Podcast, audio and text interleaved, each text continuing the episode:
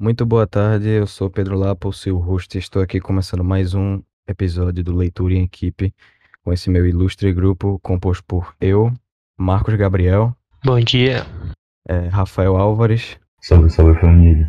Vinícius Martins Opa! e Vitor Mergulhão. Boa tarde, pessoal. Bem, nosso podcast é sobre um texto de Guimarães Rosa chamado Nada e a Nossa Condição. E eu vou começar não introduzindo, mas quem vai começar a trama é Rafael Álvares. Eu deixo vocês aqui com essa ilustre voz. Pode começar. É, primeiramente, boa tarde. Segundamente, a trama se desenvolve de uma maneira bem interessante. Ela apresenta pra gente, primeiramente, os personagens principais, que são é, Tio Mantômio, apresentado como dono de uma fazenda. Essa fazenda é muito querida por ele, é onde se desenvolve a maior parte da trama. Ou melhor, inteiramente a trama. Depois nós somos apresentados a tia Lidúmia, sua esposa, e, seu, e suas três filhas, que permanecem sem nome durante a história.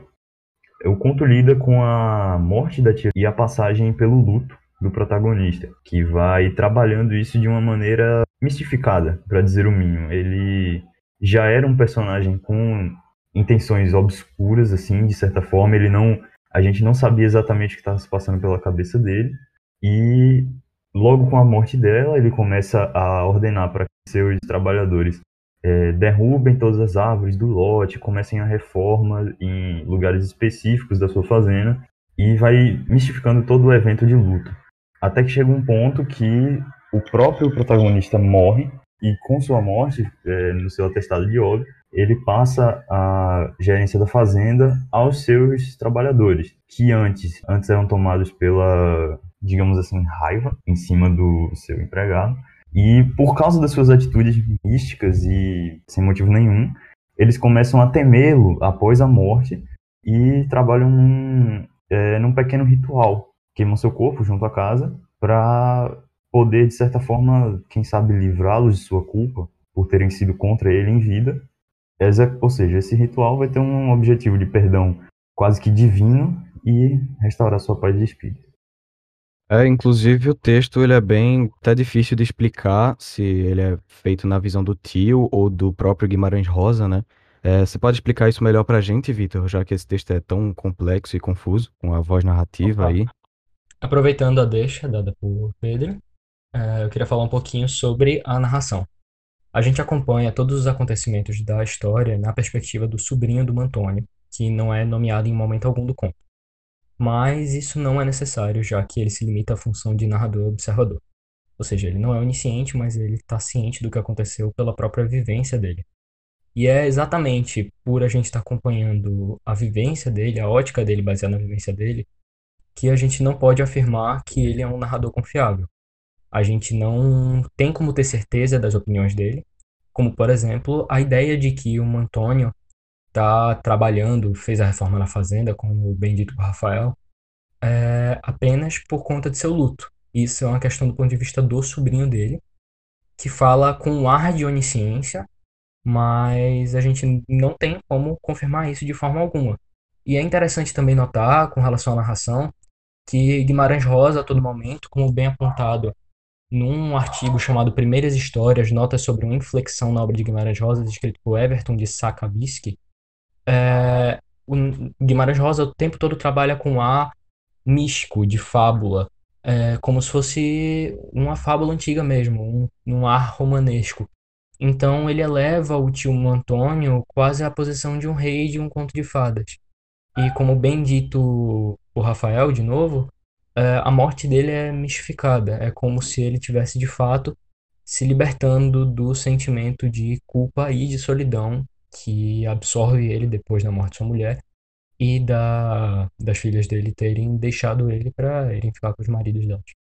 É muito interessante, né, que a gente não sabe das, das intenções nem dos pensamentos em situações meio melancólicas e tristes do tio, né? A gente nunca sabe disso, desse texto tão confuso. Confuso não só na trama, também na linguagem, eh, que é bastante marcada, bastante rebuscada. Pode explicar isso melhor, Marcos? Mostrar como é a linguagem, como você percebeu isso? Vou tentar explicar um pouquinho aqui então. É, boa tarde novamente.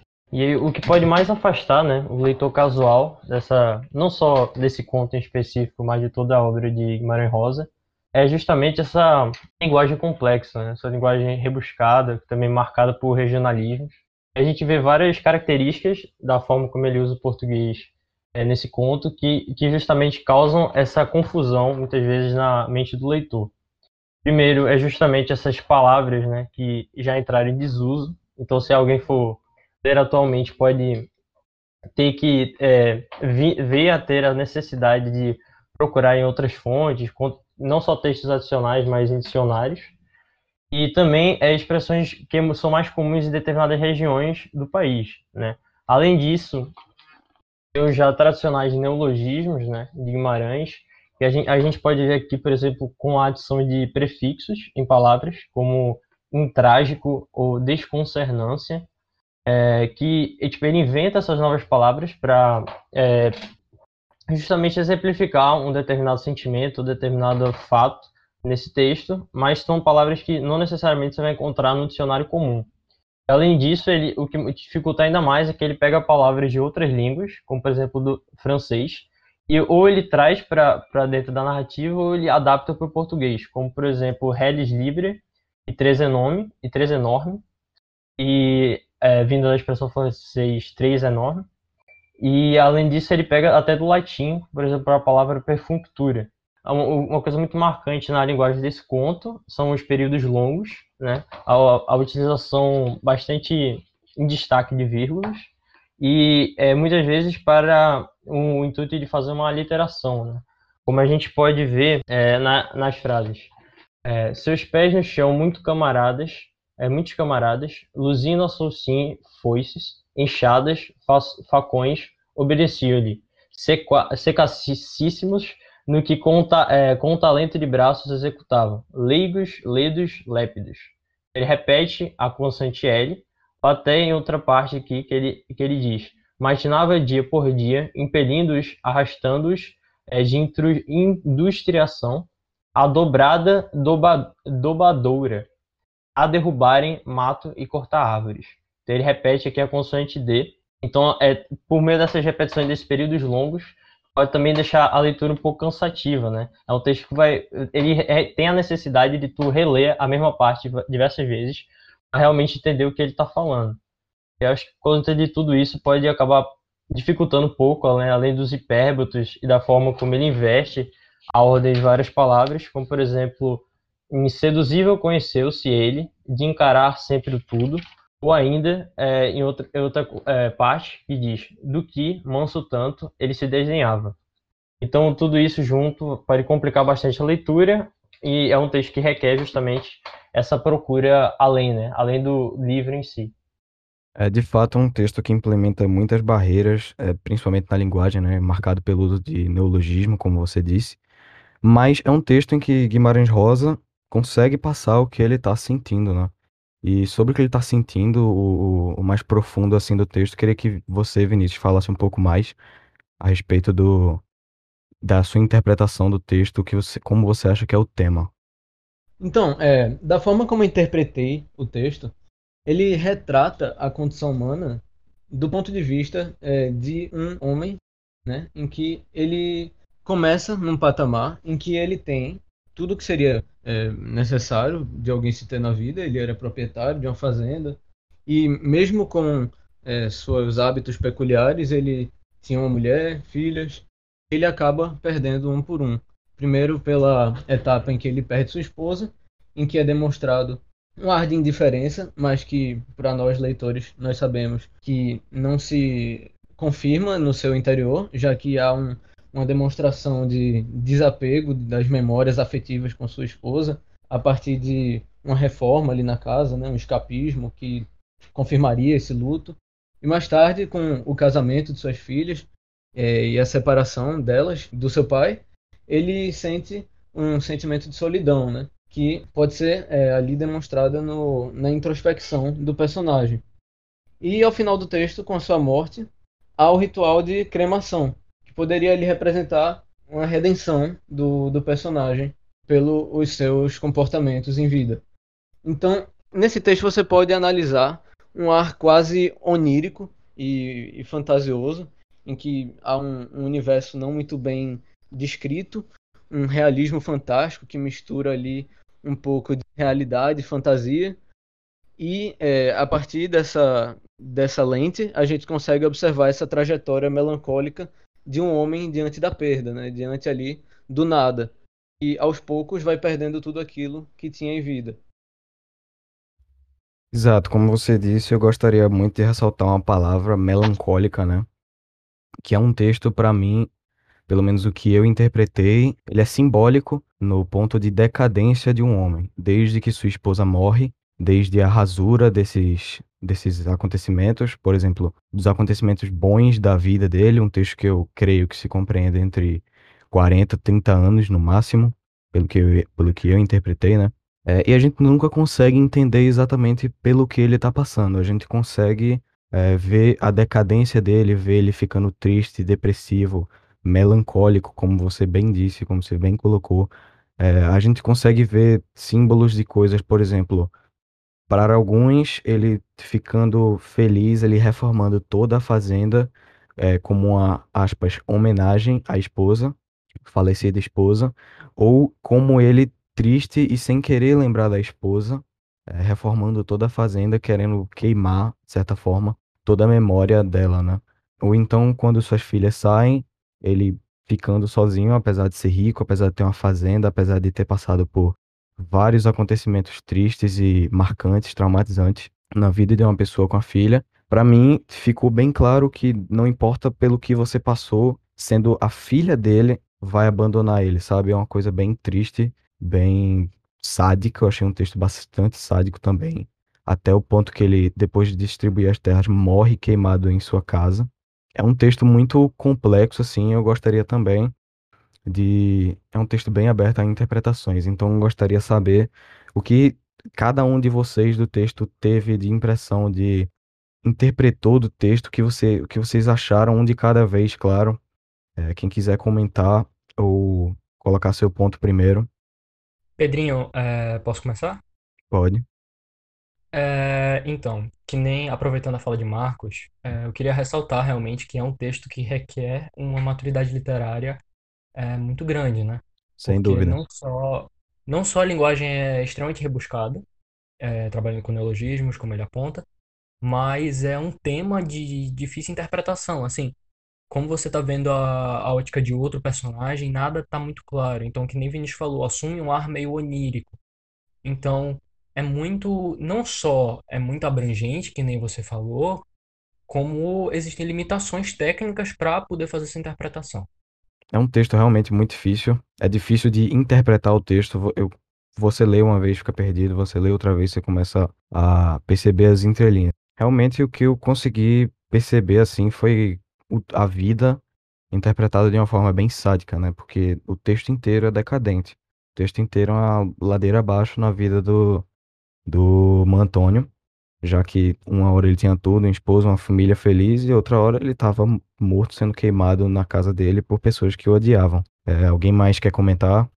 Se eu fosse recomendar esse livro para alguém, não seria com uma perspectiva é, de leitura por entretenimento, porque é realmente uma leitura bastante rebuscada, como é- seria uma característica realmente aí da terceira geração modernista.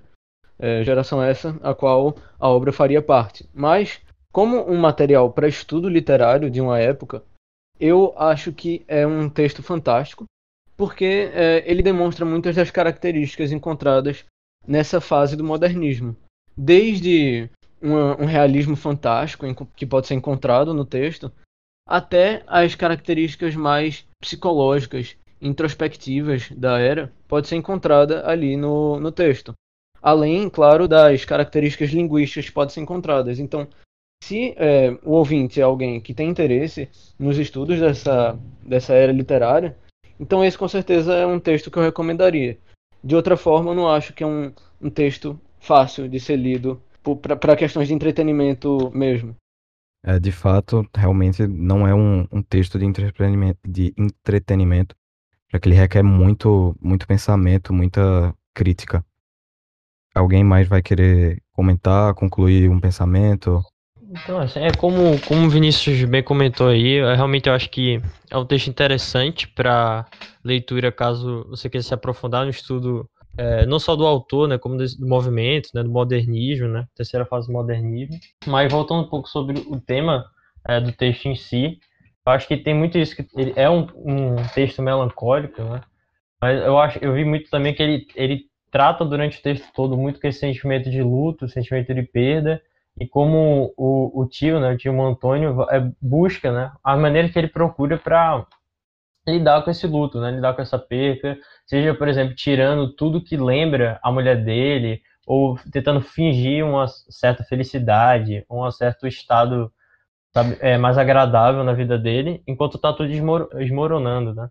E tem muito disso também na reta final, como o Vinícius comentou, né, como é, você também comentou, o Vitor trouxe, é que o próprio Tio Antônio ele, ele é colocado nessa posição, né, quase como trifadas, como ele é colocado como essa pessoa é muito boa de certa maneira, essa pessoa é onírica, e tem muito disso também, né, como ele, o como o último ato ali antes de morrer, ele divide suas terras para seus servos, e depois ele acaba tendo todo um ritual desses próprios servos para com ele, é, justamente botando ele numa posição quase santificada, né, uma posição acima é, de todos. Então acho que é, um texto muito complexo, com muitas camadas e tem várias coisas que ele quer tratar nessas poucas páginas.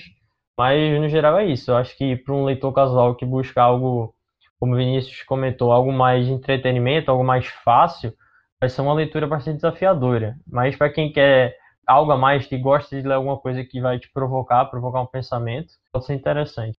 Ah, deixa de Marcos, eu só queria comentar que a pelo menos para mim, antes de tudo, a parte mais interessante do texto é como ele trabalha num, numa situação casual, não casual, mas algo, algo real, né? E ele trabalha toda uma, uma misticidade em cima disso, um, um, mistério, algo que vai além, sabe? Você percebe um fabuloso, no sentido da palavra, né? De fábula, para uma situação, assim, completamente real, completamente sabe, nada de demais, de ficção, é, nem nada. Então eu acho que essa é a parte mais interessante do texto, como ele trabalha também certos aspectos, é, como muito bem citado por, por todos vocês, psicológico dos outros personagens, né?